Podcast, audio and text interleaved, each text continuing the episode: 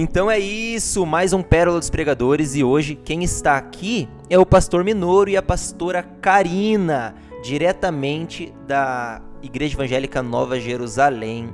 Então sejam bem-vindos, apresentem-se.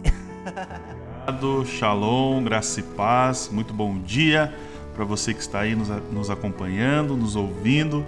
Nós estamos muito felizes, podemos estar aqui junto com o Guilherme, junto com a Aline, né, que o Senhor possa é, é, nos abençoar nesse tempo, nessa comunhão, né, que o Espírito Santo possa preencher a sua vida em nome de Jesus.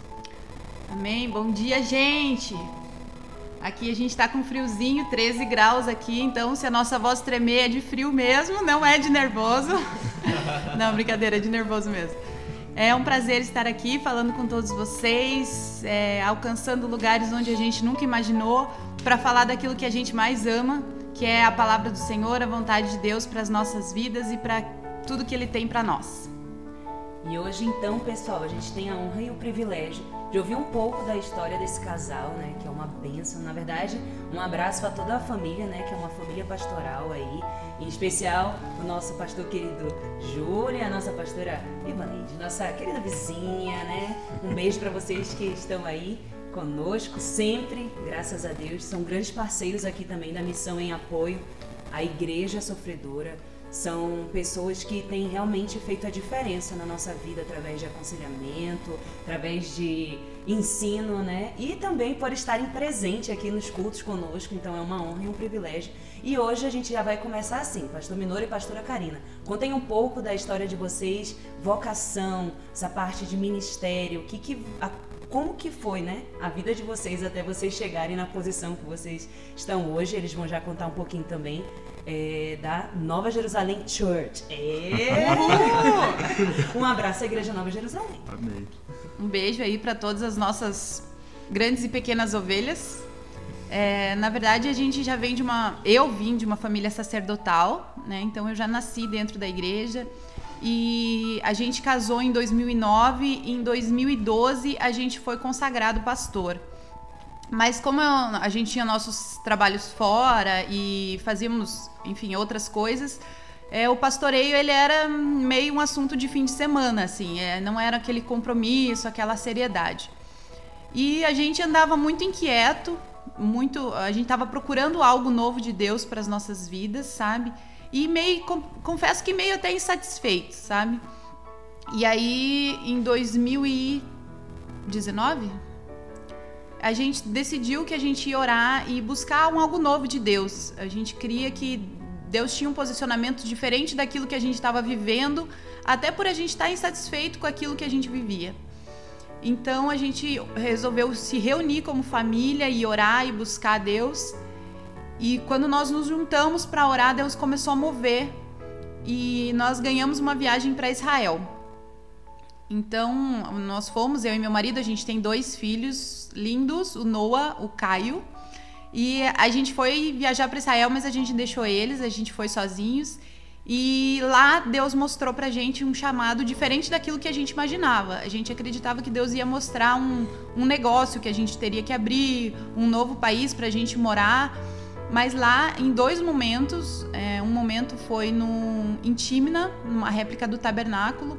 O pastor que estava no meio do deserto, o pastor que estava junto com a gente chegou e falou: é, Deus está me mostrando que Ele está te dando, Ele está entregando um cajado na tua mão. É, e aí cajado a gente entende cajado como pastor, pastor como cajado, né? E a gente ficou meio assim porque até então isso não era prioridade nas nossas vidas. E um segundo momento que foi no batismo no Rio Jordão, novamente ele falou que ele viu a gente é, e um cajado, Deus entregando esse cajado pra gente. E Deus moveu assim de tantas formas nessa viagem, Deus mostrou tanta coisa maravilhosa pra gente, que a gente voltou convicto de que Deus tinha algo na obra dele pra gente trabalhar. Então a gente começou a trabalhar na igreja, entrou bem nessa época de pandemia. Foi logo que começou a pandemia, a gente voltou em fevereiro. A pandemia começou em março do ano passado e a gente entendeu, entendeu que a gente tinha que trabalhar na igreja. Então a gente foi lá, a gente trabalhou, a gente reformou a igreja, a gente orava e buscava aquilo que realmente vinha de Deus para as nossas vidas. E Deus tem movido nesse sentido. E, e no novembro do ano passado, a, a gente foi legitimado como pastor. Como é que chama? pastor sênior da igreja. Não, pastor sênior. É Interino. É, isso. Interino é bonito. Interino é bonito. É, é, os nossos. O meu pai, no caso, o meu pai e a minha mãe, que eram pastores, eles assumiram a posição de pastores de honra e deixaram o trabalho duro com a gente, né? Então eles ficam com a honra, a gente fica com o resto. e é assim que a gente decidiu trabalhar a partir de agora e realmente Deus tem nos mostrado coisas maravilhosas e um chamado que impactou muito a nossa vida assim. Não, não tem como você receber um chamado de Deus e dizer não, eu não vou fazer ou deixa para depois.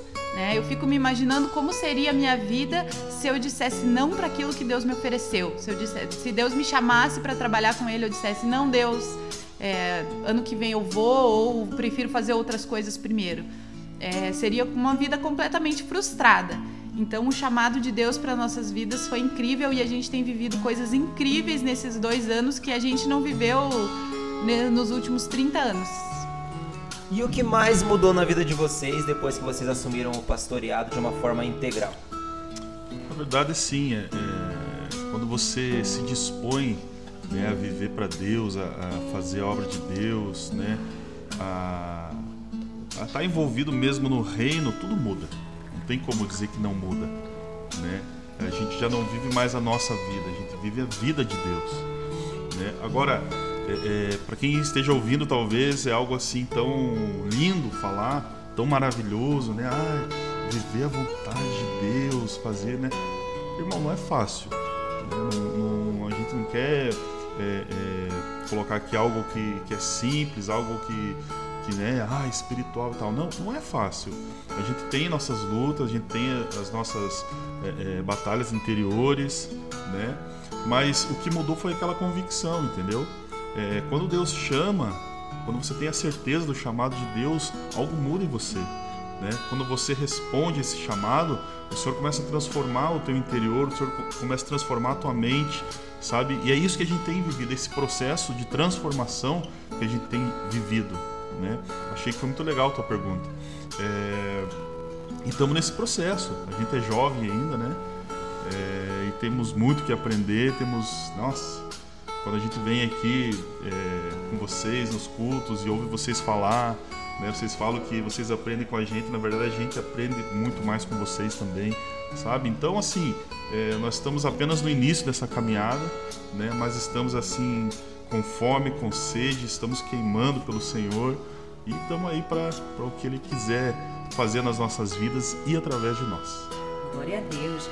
Aqui também hoje eu quero falar um pouco das instituições, né? Daqui a pouco a falar sobre Nova Jerusalém, mas hoje nós queremos parabenizar a Assembleia de Deus no Brasil, comemorando seu aniversário de 110 anos, é tempo um século, um século e pouco, então é bastante história. E falando de instituições, a gente quer saber um pouco como funciona a Igreja Nova Jerusalém, como que é a questão, é, como, com a fundação dela e assim como que vocês trabalham, né, as lideranças, essa questão hierárquica que a gente gosta muito também disso e é legal para as pessoas entenderem a organização, né? Hoje a gente enfrenta muito isso dentro das instituições, né? A gente é, tem oportunidade às vezes de ministrar em algumas igrejas e a gente percebe o quanto que é importante a organização, o quanto que é importante é, ter uma visão a respeito disso para que a igreja não vire um, uma bagunça, né? Uhum. Então conta um pouco pra gente aí sobre a visão, como que a Nova Jerusalém funciona, né? E também um abraço aí, né, no, no povo, na membresia que está aí ouvindo, que a gente está acompanhando aqui pelos ouvintes já. Tem um bom número aqui. Amém. Na verdade, é, a pastora Karina falou sobre a questão de Israel. E Israel é algo que, que é muito forte em nós, né? É, o nome da nossa igreja é Nova Jerusalém, né? Tem tudo a ver com Israel. E só que assim foi algo que foi plantado por Deus mesmo, né? É algo que estava no coração de Deus. E quando a gente fala em Israel, é, é, a gente fala com amor, assim, a gente fala assim é, até com saudades, né? E eu acho que essa essência que Deus trouxe é, é, para nossa igreja, não no sentido assim do, dos costumes, né, do, do povo de Israel, do, do, do, povo judaico, né, do povo judeu. Mas é, é, essa visão de Israel, sabe? É olhar para Israel, amar Israel, é, orar por Israel.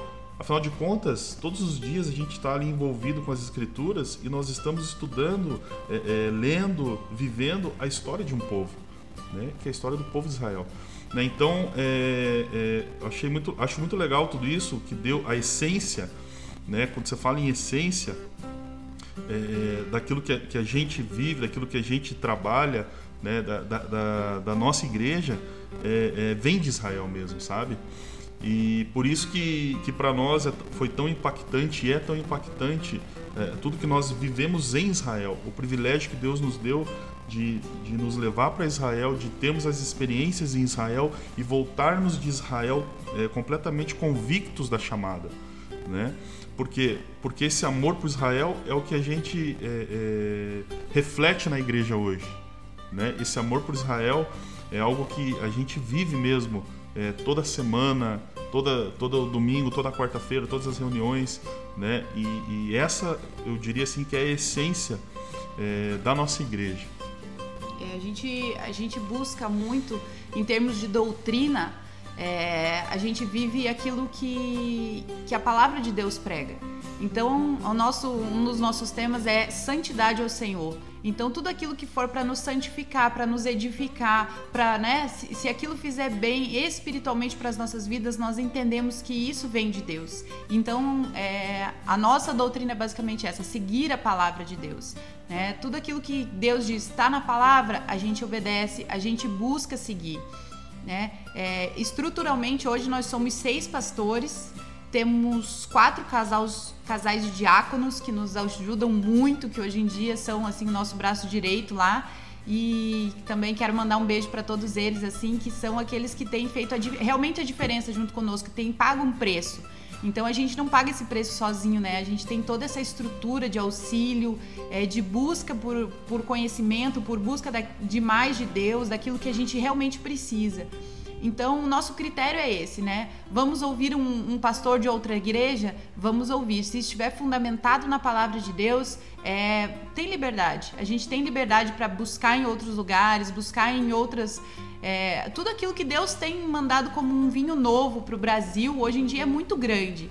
Né? E nós queremos participar de algo dessa transformação que tem acontecido no Brasil, desse, desse avivamento que está vindo aí, é, desse algo novo do Senhor. Então nós vamos é, filtrando sempre pela palavra, mas entendendo que o novo do Senhor vem e nós vamos receber isso nas nossas vidas.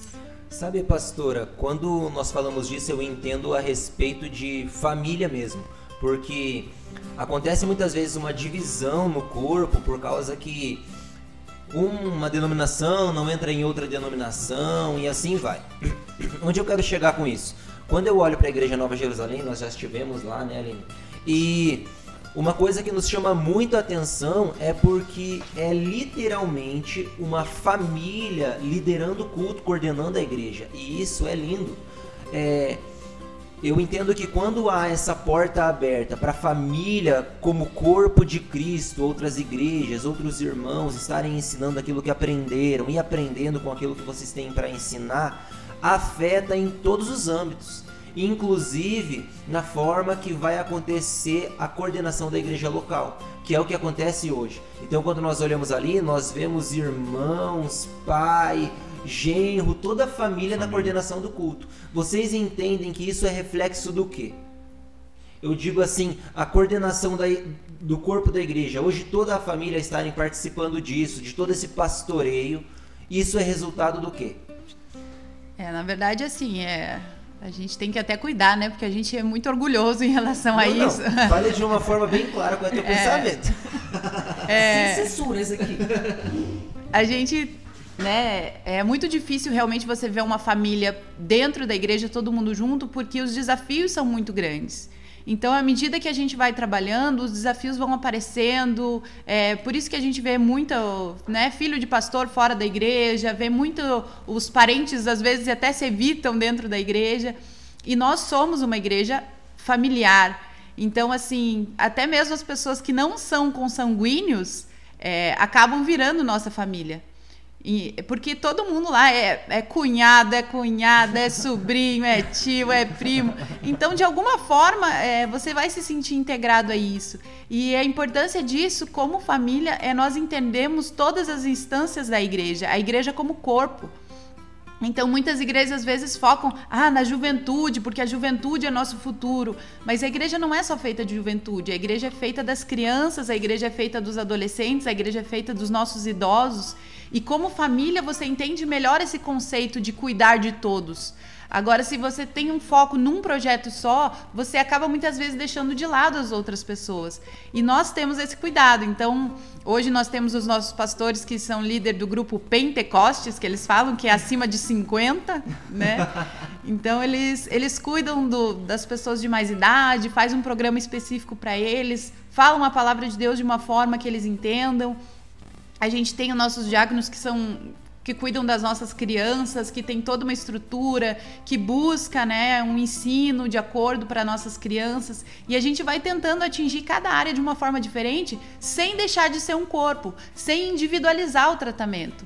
Né? Por quê? Porque o adolescente trabalhar com o idoso vai fazer com que ele tenha uma forma diferente de entender o mundo. Ele vai entender que nem todo mundo no mundo é adolescente, nem todo mundo pensa como ele, e é preciso respeitar essas diferenças, é preciso trabalhar com um tempo diferente, e isso vai fazer dele não somente um cristão, mas um ser humano melhor. E é isso que a gente quer fazer crescer dentro da igreja. Essa ideia de que todos nós somos um corpo e que nós não precisamos estar incluídos em pequenos grupos específicos para podermos nos identificar porque nós somos sim uma família e dentro de nós nós temos esse sangue. Então, lá no fundo, nós somos todos parentes mesmo. Glória a Deus. Eu também tenho uma pergunta relacionada à divisão de cultos, né, de celebrações que vocês têm. Eu sempre vejo, né, estou sempre acompanhando ali, tem a Academia da Fé, que eu sei como que funciona, né, esse movimento, esse, esse momento. Tem a oração também, que eu já já vi, né? Oração intercessória. Tem a, a última vez do, do, Dia dos Namorados, teve toda uma programação. E aí vocês têm os cultos no domingo. Então, como que funciona isso, né? O que é, o que, que é dividido, né? Vamos dizer assim, para culto de doutrina, de ensino, qualquer para a galera né, entender também, tá mais parte disso, né? A gente busca, é, por exemplo, assim, nos domingos é o culto da família, né? Culto de celebração, mas é o culto da família, né? Vai, vai todos os familiares ali e tal. Quarta-feira a gente teve assim uma direção em fazer algo um pouquinho mais profundo, né? Por isso que a gente é, chamou Academia da Fé. Então é como se fosse mesmo uma academia, né? É, nós estamos ali para fortalecer os nossos músculos espirituais, fortalecer a nossa fé. E a gente é, a gente taxa bastante isso aí nas quartas-feiras, né? Se você quer mais de Deus, se você quer aprender mais da palavra de Deus, se você quer aprofundar mais é, nas escrituras, quarta-feira é o dia. Né? Quarta-feira é o dia de você ser alimentado mesmo, né? Então tem sido assim um tempo muito bom, um tempo muito gostoso, né? E aí a gente procura, a gente já tem uma agenda que a gente é, faz antes, né? Então assim, é, Dia das Mães, a gente sempre tem uma programação para as mães. É, Dia dos Namorados, a gente tem mais uma programação para casais. Nós, tam, nós estamos tendo agora na igreja é, curso para casais. Então nós vamos finalizar, acho que são mais duas semanas é, é, ou três, e aí a gente vai finalizar esse curso e aproveitamos o dia dos namorados ali justamente para fazer o jantar de casais. Né? Então foi um tempo muito gostoso, tem sido um tempo muito gostoso. É, domingo passado nós celebramos um casamento na igreja, né? foi, foi bem na hora do culto assim mesmo, e, e foi uma coisa muito legal. Temos as reuniões de oração também, é, e a gente está aproveitando esse, esse tempo né, de pandemia aí para para poder transmitir, para poder fazer pelo Instagram ou pelo YouTube nessas né, as nossas reuniões. Já fizemos muitas reuniões é, de oração pelo WhatsApp com a galera da igreja, né? Foi, foi muito legal assim também. O pessoal chegava aquele horário, todo mundo ali junto, né? Então assim a gente tá, é, tá, é bem sensível ao Espírito Santo assim é, é para o que ele coloca, para o que ele quer para aquele tempo, entendeu? Então a gente segue assim, sempre na dependência de Deus. Eu também tenho mais uma pergunta relacionada a isso, pastor. Você falou agora, né, sobre o casamento ali. E certa vez a gente estava conversando e falando a respeito do nosso casamento, que a igreja praticamente que promoveu, que nos ajudou a casar, né? E aí o senhor estava falando a respeito disso conosco, né? Então comenta também a respeito da sua visão sobre casamento. Uma coisa que eu e o Gui a gente pensa é que às vezes as pessoas não se colocam numa se arrumam, né, a situação dele ou já estou vivendo junto, já estou morando junto, vou ajeitar minha situação porque complica demais as coisas, porque ah, exige festa, exige isso. Então fala pra, pra galera assim, pastor, a sua opinião a respeito de casamento, de estar tá com a vida alinhada com Deus, né? Já que vocês estão fazendo todo esse tra trabalho com casais, é justamente porque a gente vê hoje a nossa sociedade, ela gosta muito do teste, né? Ah, eu vou morar um ano, um ano e meio, se der, se der certo, a gente continua assim não, ou então passa 10, 15, 20 anos sem ajustar a sua situação. E muita gente não entende o peso disso, né? Então comenta com a, pra gente aí, pastor, sua opinião a respeito do casamento, de estar tá bem alinha, alinhado, né? É, achei muito legal você perguntar isso. Acho que assim foi foi mesmo inspiração do Senhor mesmo. E eu quero falar com você agora que está nos ouvindo, que porventura ainda não é casado ou que já mora com uma pessoa mas ainda não se casou, ainda não é, é, formalizou isso diante de Deus e dos homens. E é algo que Deus tem plantado no meu coração mesmo, assim, essa questão do casamento, sabe? É, eu, assim, eu falo pela realidade que nós vivemos. Muitas pessoas ainda é, não se casaram, até moram juntas, né? Assim, 5, 10, 15 anos, como você falou, mas ainda não, não, não formalizaram isso, sabe? Não, não, não casaram certinho no cartório, não casaram na igreja, não receberam a bênção e não estão desfrutando é, é, de algo poderoso que Deus tem é, para o casamento, entendeu? O, o, e o mundo tem, tem pregado isso, sabe? É, não, você tem que se conhecer antes, você tem que morar junto antes, você tem que fazer sexo antes do casamento mesmo, né? etc. Mas não é isso que a palavra de Deus diz. Não é isso que as escrituras nos ensinam, sabe? Quando nós olhamos para a Bíblia, nós vemos é, algo que iniciou com o casamento. E quando você olha para o fim, para o Apocalipse, você vai ver que vai terminar com o casamento. Então a Bíblia, na verdade, é a história de um casamento. E quando nós não entendemos isso, não vivemos isso, nós não desfrutamos daquilo que Deus tem para nós, na sua plenitude. Por que, que eu estou falando isso? É, eu e a pastora Karina, quando, é, é, é, a nossa experiência do casamento foi algo muito tremendo, sabe? Foi algo assim muito, muito providencial de Deus. E muitas pessoas acham que, que elas primeiro têm que arrumar a vida para depois casar, sabe? E não funciona assim. Nós ensinamos lá na igreja: primeiro você casa, depois você vai, vai desfrutar daquilo que Deus tem para tua vida, sabe? E eu e a pastora Karina a gente viveu muito isso. E nós temos incentivado muitas pessoas na igreja a arrumarem sua vida. E elas têm vivido e, e é, é, têm desfrutado de um, de um testemunho, né, têm vivenciado um testemunho de um agir de Deus poderoso mesmo em virtude do casamento. Então, eu, o que eu gostaria que as pessoas entendessem hoje aqui é que há poder no casamento, há poder na união. Né? Isso é projeto de Deus, família é projeto de Deus. Casamento é projeto de Deus. Então, se você está nos ouvindo, se você, é, é, porventura, mora com uma pessoa, ainda não é casado, você está perdendo uma oportunidade né, de, de viver a plenitude de Deus para sua vida.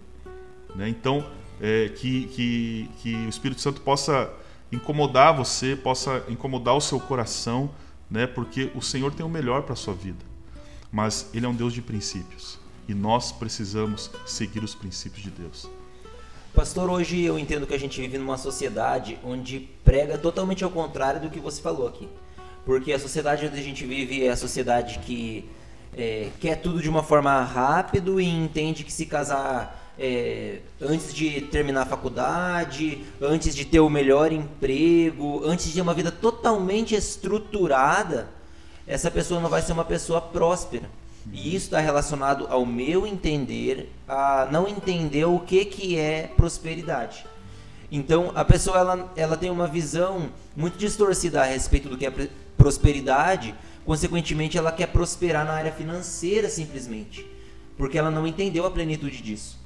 E Onde eu quero chegar com isso?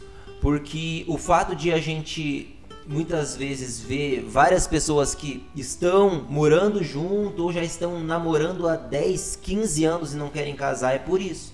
Porque elas sofrem na igreja aquela opressão. Você precisa primeiramente ter uma boa formação, aí você precisa ter um melhor emprego, aí você precisa ter uma vida estabilizada. E muitas vezes a pessoa quer casar, mas por causa dessa opressão da sociedade ou do meio que ela vive, ela não quer frustrar essas pessoas. É, jogando aqui na roda, como você acredita que a gente pode mudar essa mentalidade? Porque eu entendo isso, que isso não é de um indivíduo em específico, é de uma sociedade. Para a gente trabalhar em uma sociedade, muitas vezes não adianta, não é que não adianta, mas é que é pouco a gente olhar para uma pessoa. Não que ela não tenha valor, mas é uma sociedade que está sofrendo.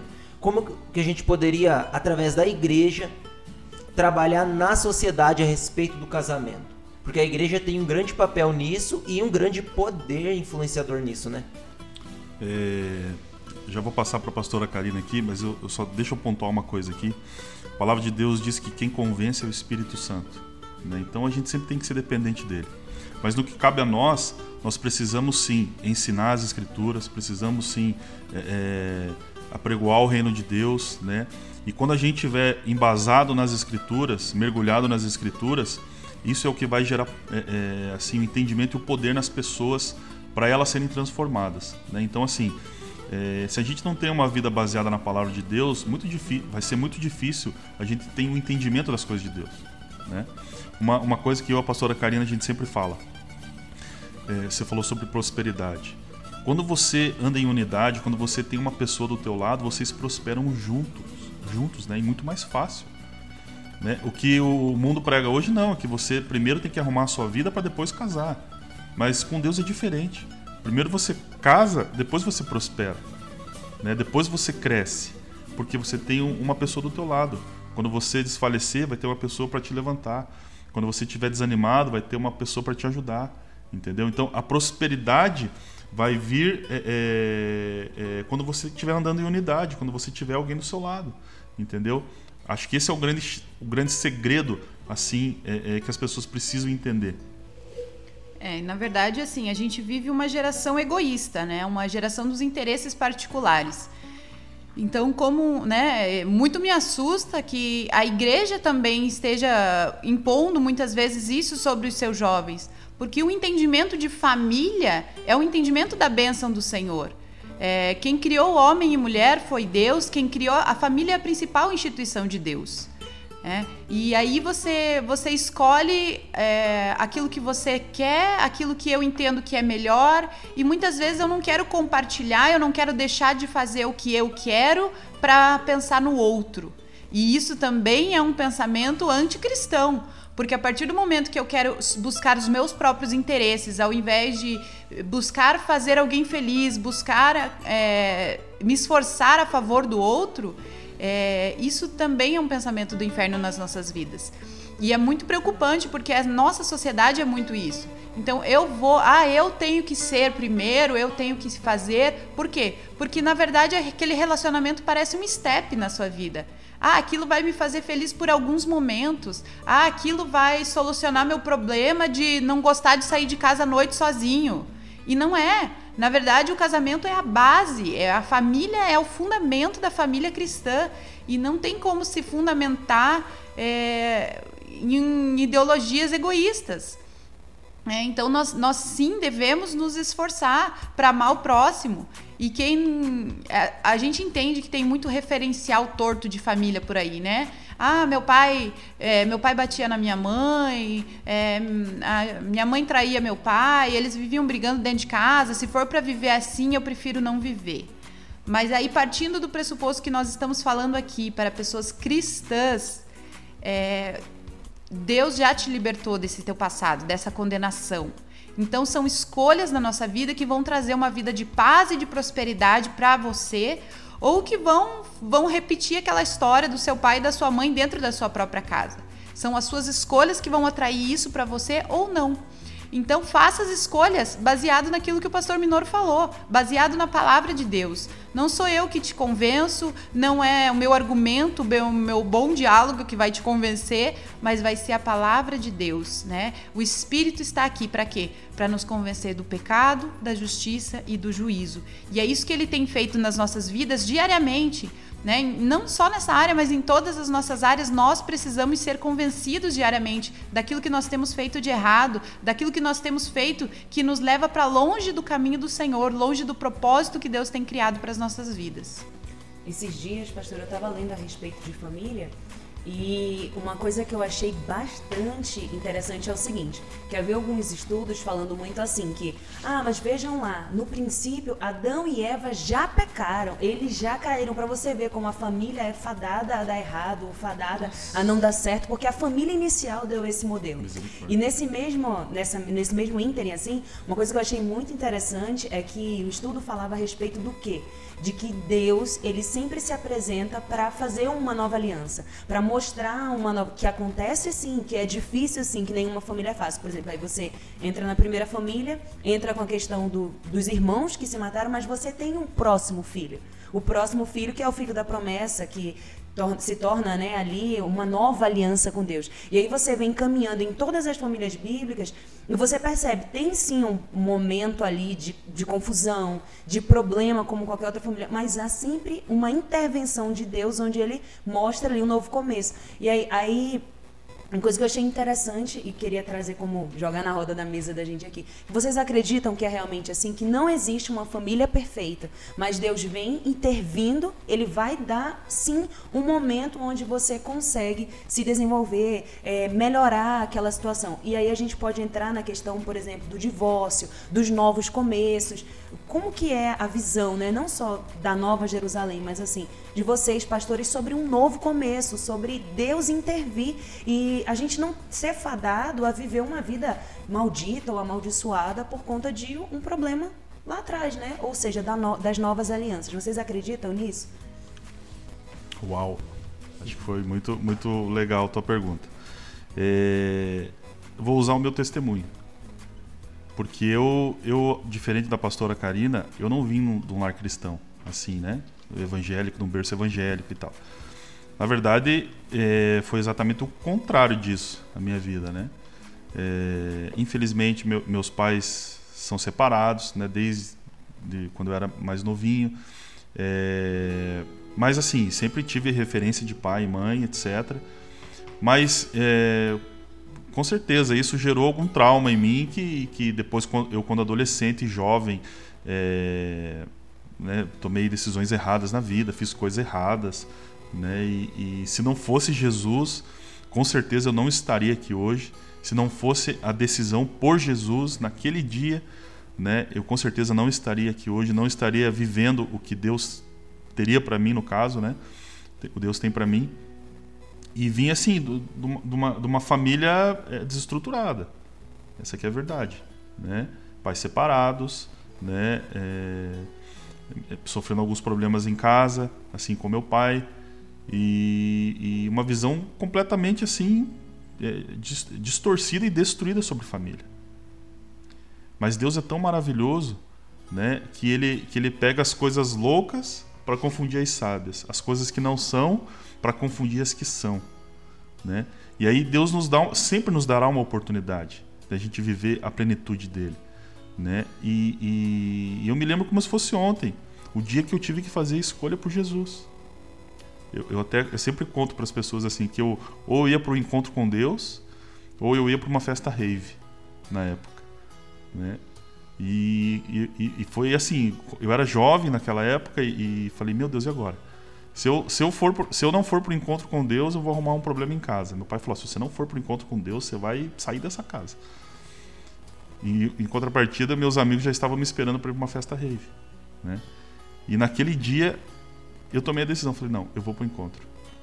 E lá no encontro, a pastora Karina estava lá, né? A gente já começou a trocar olhares. Olha entendeu? a não, não, ela está dizendo aqui não, não, não. Até tinha os urubu em cima lá dela, mas essa a gente descarta. Então, assim, Deus me deu a oportunidade, né? E eu me lembro que uma das coisas que eu, que eu, que eu pedi para Deus, assim, quando eu fui para aquele encontro, não foi bens materiais, não foi dinheiro, não foi nada. Eu falei assim, Deus, eu só quero ser feliz. Eu só quero fazer a tua vontade, né? E, e Deus me deu essa oportunidade. Hoje, graças a Deus, né, a gente tem uma família linda. É, eu e a pastora Karina temos filhos lindos, né? Temos assim, é, é, somos hoje um exemplo, né, para as pessoas. As pessoas olham para nós hoje e falam: Nossa, que família linda que vocês têm. E nós damos glória a Deus porque foi Ele que fez isso, né? Então, assim, respondendo a tua pergunta, eu, eu uso o meu, o meu testemunho, o meu exemplo de vida, né, de alguém que tinha uma, não tinha exemplo nenhum de família, né, mas que por é, ouvir a Deus, por escolher a Deus, teve a vida completamente transformada. Interessante, né? O Gui tá chorando aqui, gente. O Gui, quando sente a presença de Deus, já fica chorando. Eu deduro, vocês não podem ver, eu posso. Eu falo isso porque quando a gente fala de família, é, a visão na igreja é que é tudo perfeito, né? E nem sempre é perfeito e não precisa ser também, né? Não é para ser perfeito. Se fosse para ser perfeito, Jesus não casava com uma igreja toda destruída, né? Ele é perfeito.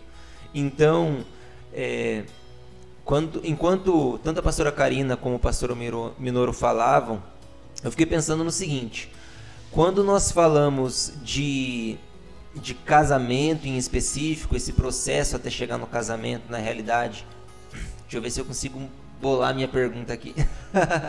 Vamos lá. É, existe aquela questão assim, de que você precisa estar bem para casar.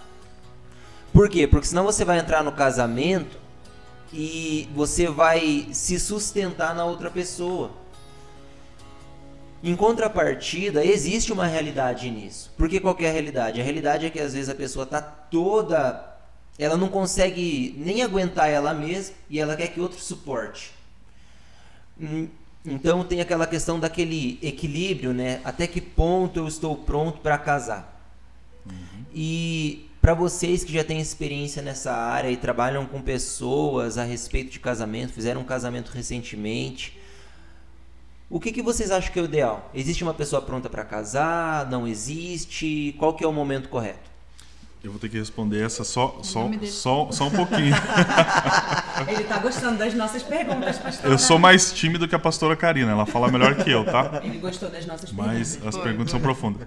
É, ótima sua pergunta, ótima mesmo. E, e, só vou pontuar uma coisa aqui, daí eu passo a bola para a pastora Karina. É, um, um, acho que um dos maiores enganos do casamento, e a gente fala isso muito na igreja, porque a gente aprendeu assim, é que, por que a gente pergunta assim, por que, que você casou? E as pessoas geralmente respondem assim, ah, eu casei para ser feliz. Ui. E aí, e aí a gente fala, não, mas peraí, isso está errado. Porque você não casou para ser feliz.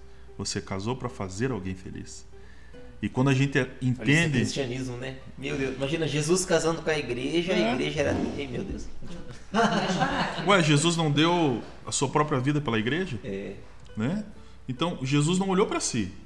E o problema do muitas vezes no casamento é esse: a gente só olhar para nós mesmos, né? Olhar para as nossas eh, as nossas necessidades, aquilo que nós queremos. Isso aqui é muito lindo de falar, mas é difícil de viver. É, mas a gente a gente tem que entender que a gente casa para fazer o outro feliz. E quando a gente entende isso, irmão, aí, aí a coisa acontece. Então vamos lá, falar com os nossos menininhos e menininhas, nossos jovens solteiros e solteiras, ladies and gentlemen. Vamos lá. É, quando que eu vou estar pronto para um casamento? Então existe uma, um primeiro, uma primeira etapa que é uma etapa emocional. A gente falou aqui que você não precisa ter tudo, você não precisa estar estruturado é, financeiramente, você não precisa estar ter uma casa para você casar. Isso é um fato.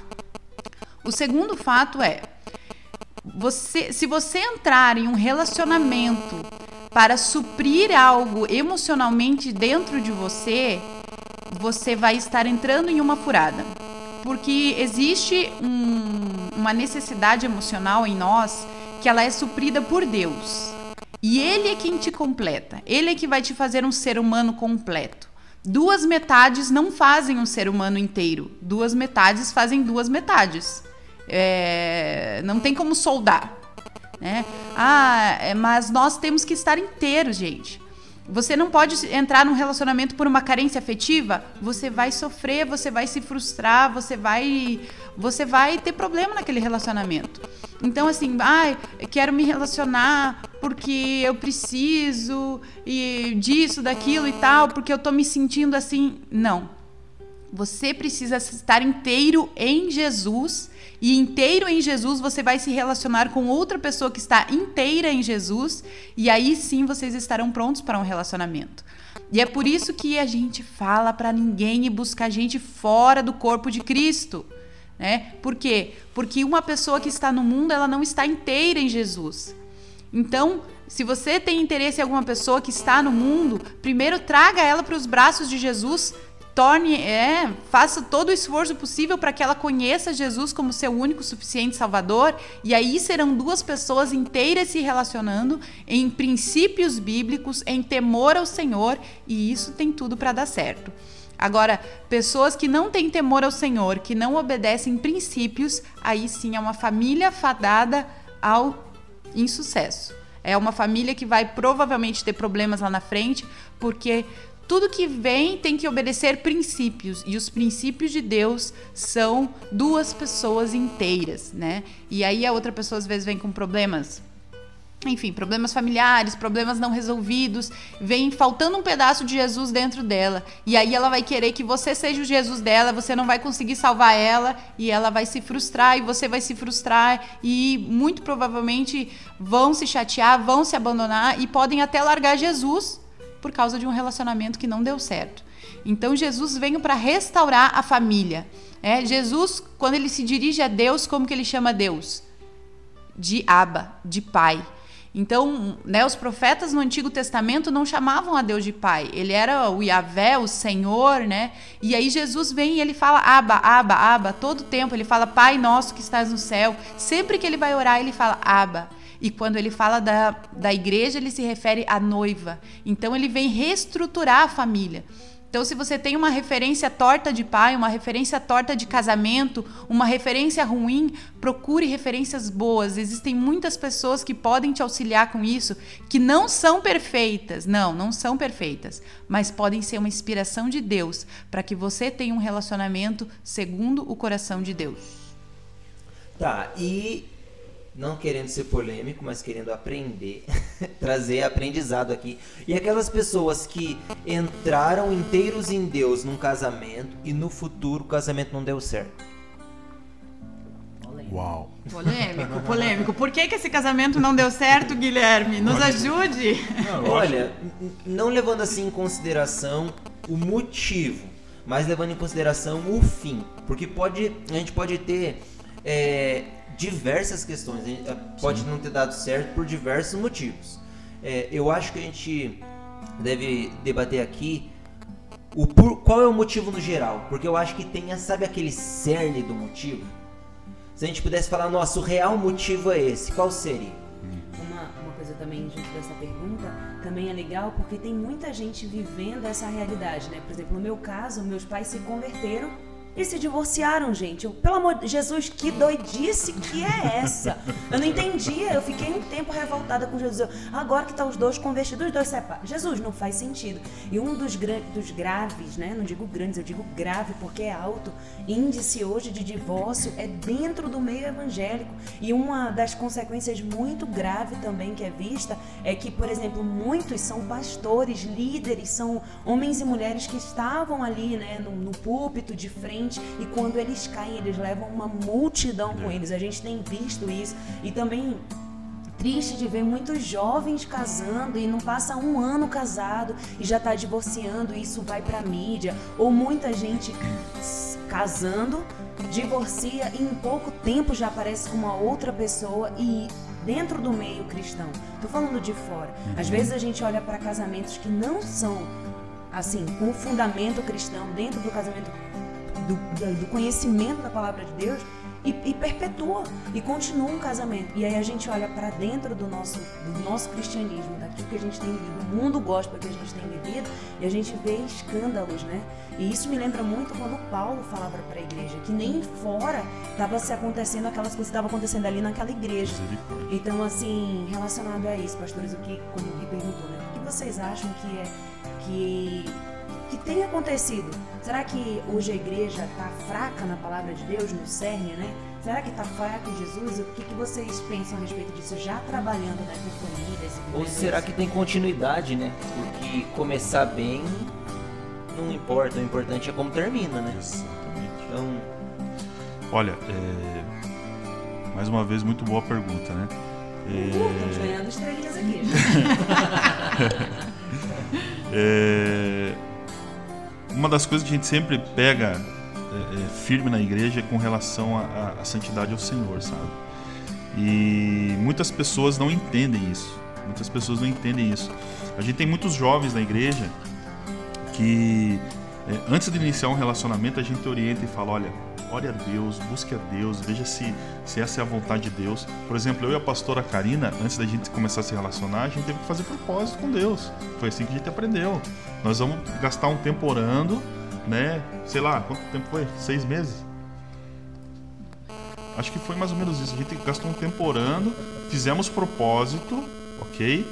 E não, não, não só a gente, mas toda a família, minha sogra, minhas cunhadas, todo mundo fez propósito para ver se era a vontade de Deus. Errado não tá. Quem tem apoio de oração, meu filho, é isso. Monte sua equipe também. Por que tudo isso? Para você ter certeza se, era, se é isso mesmo que você quer. Porque depois que você escolheu, irmão, acabou. Entendeu? Acabou. É aquela é a pessoa para tua vida. Se você escolheu errado, nós, você vai ter que entrar num outro processo agora. Você vai ter que orar por aquela pessoa, vai ter que, sabe, é, é, beijar o pó, como a gente fala, né? Para que Deus transforme a vida daquela pessoa. Se você está vivendo hoje um casamento infeliz, eu vou falar uma coisa para você. Gaste tempo em oração. Ore por essa pessoa. Abençoe essa pessoa. Peça para Deus transformar ela. E peça para Deus transformar você também. Entendeu? É isso que vai, vai, vai trazer é, é, mudança no seu casamento. Não é ficar julgando outra pessoa, não é ficar brigando né, com outra pessoa. Mas é, busque no Senhor aquilo que você quer para o teu casamento. Entendeu? Então você que tá, se você está ouvindo isso, está com o teu casamento aí talvez um pouco abalado, busque no Senhor a solução. Busque nele o recurso. A palavra de Deus diz que ele é o nosso socorro. É nele que nós temos que confiar, entendeu? Então busque nele. Agora, para os jovens que estão no, nos ouvindo e que ainda não casaram, escolha bem, irmão. Dependa do Senhor para fazer essa escolha. Uma das coisas que a pastora Karina fala para mim é que ela sempre orava pro, é, pelo marido dela, sem mesmo nem conhecer. Então ela orava por mim. Eu estava lá no mundão e ela estava orando por mim, entendeu? Ore pela pessoa que Deus tem para você. Busque em Deus essa pessoa, para que quando Deus mostrar que aquela pessoa é ungida do Senhor para tua vida, ungida do Senhor para tua vida, né, você possa é, é, estar atento à voz de Deus e fazer a escolha certa. pastor, eu vejo que o maior reflexo para a gente seguir é próprio Cristo, né? Com certeza. É, ele, sendo santo, escolheu, igual nós falamos aqui, uma igreja toda que ainda precisa passar por muita transformação e aqui na Terra não vai sofrer a transformação por completo. E esse Cristo escolheu essa igreja para casar, né? Porém, é, olhando assim para qual que é o casamento correto, né? Não perfeito, mas eu acho que levando em consideração, vamos recapitular aqui então o que foi dito. Foi dito que é uma uma um, um casal que prioriza as coisas do reino. Então, levando em consideração isso, é importante escolher um, um cônjuge dentro da igreja. Se escolher um fora da igreja, é importante estar ciente que Deus tem poder para transformar essa pessoa. E abrindo um parênteses aqui, é, a gente tem que tomar cuidado com isso, é, porque senão a gente vai sempre pregar que aquilo que não deu certo não pode ser transformado. Ou é, aquilo que começou errado vai dar errado no final. O que a gente prega com Cristo é o quê? Que Ele é o nosso Salvador. Não é pela nossa mão, é por Ele. E se não, também pregamos o divórcio. A realidade é que nas entrelinhas a gente não pode pregar isso. É Deus quem faz. Porém, Jesus Cristo ele casou com uma igreja lavada e remida no sangue do Cordeiro. Então, é aí que vem a questão. Quando que iniciou o relacionamento? É uma mulher que está apanhando do marido, que está só sofrendo, ou vice-versa, um marido que está sofrendo isso. Realinha as coisas. A gente não vai aqui também pregar que você continue sofrendo isso, né? É, Mediante isso, eu vejo que Deus nos leva para um caminho a respeito de família e que a gente deve interceder por isso. Né? A gente está nos 59 do segundo tempo, vamos dizer 59 agora, e eu vejo que Deus nos induz a isso, a orar por famílias. Então eu queria fazer um momento de intercessão Amém. aqui, Amém. né? Pelas famílias que estão nos ouvindo e pelas pessoas que têm familiares, que conhecem pessoas aí que precisam passar por esse processo de transformação. Coloquem elas em oração também. E uma das formas também do Senhor, como que ele fala. Por exemplo, a gente tem uma história na, na Bíblia muito séria, que é quando Deus manda Oséias casar com uma mulher que era uma prostituta. Então, muitas pessoas fazem o quê? Uma análise errada desse texto, dizendo: "Ah, eu tô casado, tô nesse casamento aqui, mas eu porque minha história é como a de Oséias". Mas assim, em que momento que esse homem, essa mulher recebeu esse chamado? Às vezes a gente está falando aqui para pessoas que sofrem violência dentro de casa, a gente está falando para pessoas que são estupradas em seus casamentos, porque relação não consenti consentida é estupro. Então a gente também está aqui para alertar essas pessoas que estão vivendo um casamento em violência que não condiz com a Bíblia e estão se apoiando em Oséias, né, ali de uma forma errada. Então nesse momento nós também queremos interceder por essas pessoas que estão tendo uma interpretação errada, né, do, do que é família, do que é casamento, porque o homem e a mulher, né, o homem ele tem o dever no seu casamento de amar a sua esposa como Cristo amou a igreja e por ela se sacrificou.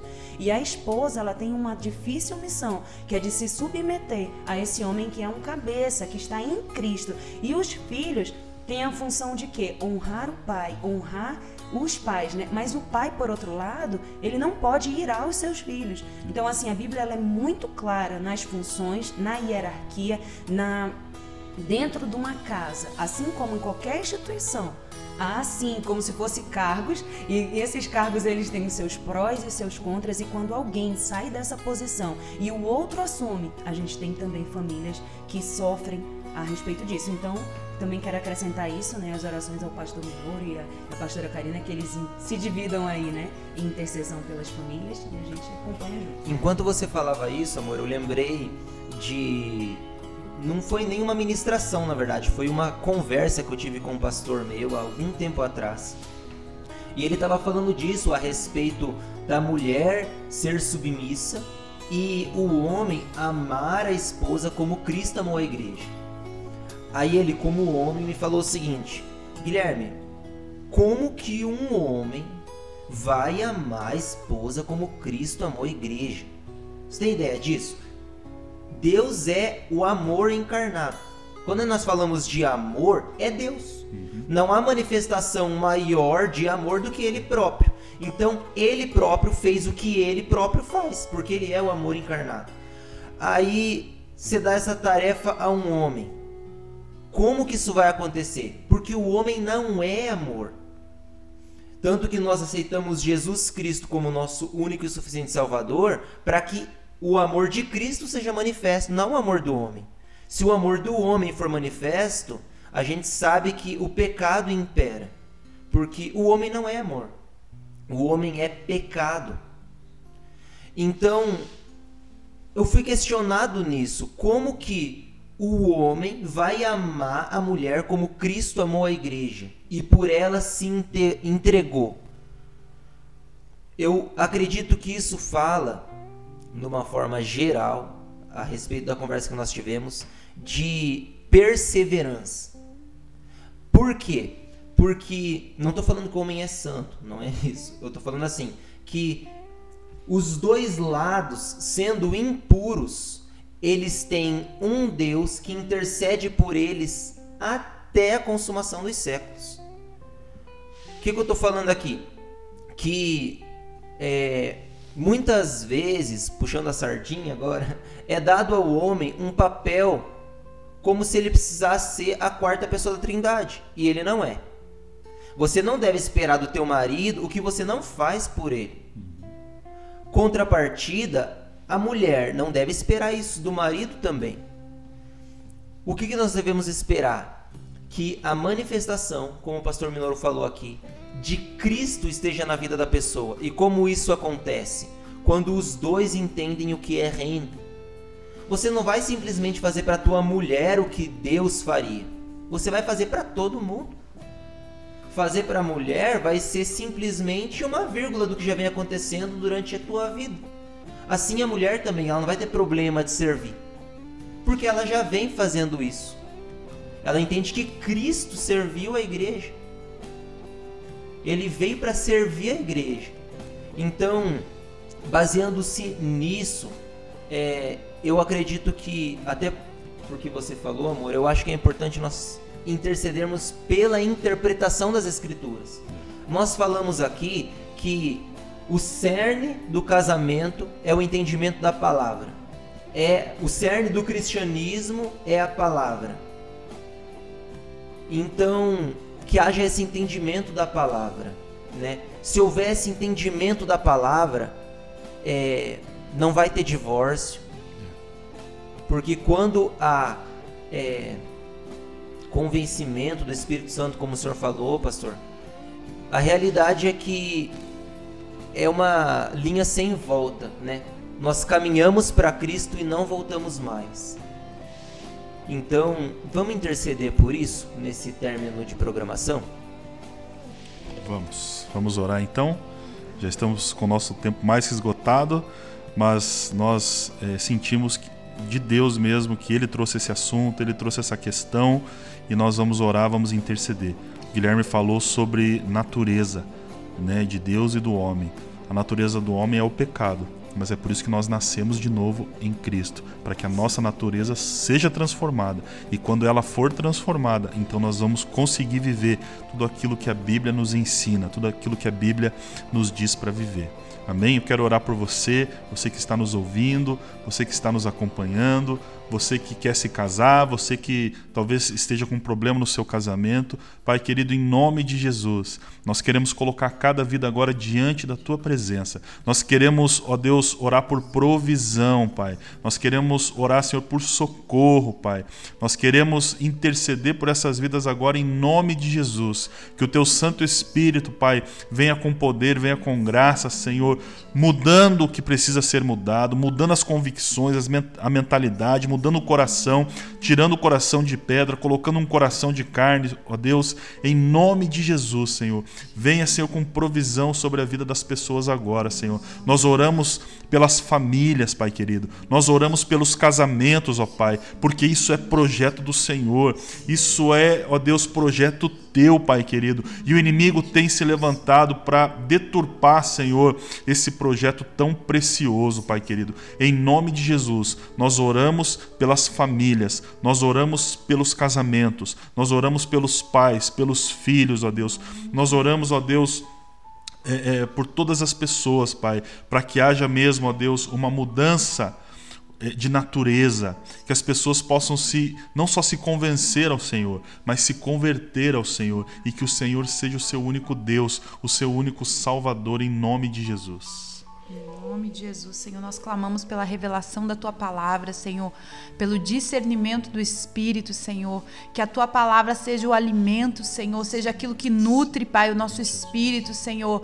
Dá-nos, Senhor, da tua graça, Senhor. Dá-nos, Senhor, do teu espírito, Senhor, para que nós possamos, Senhor, ser revelados à tua vontade, Senhor. Em nome de Jesus, ó Pai.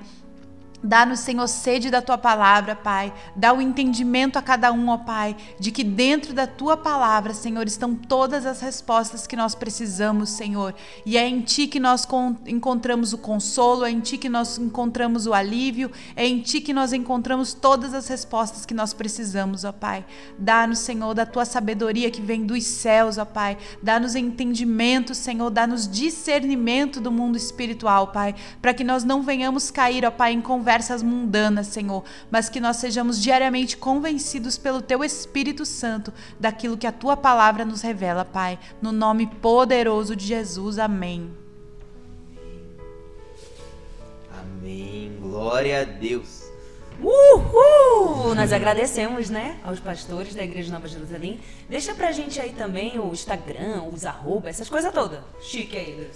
Tá, quem Da quiser acompanhar a gente, é, a- o- da nossa igreja é arroba Nova Jerusalém RBS. R de rato, B de bola, S de sapo.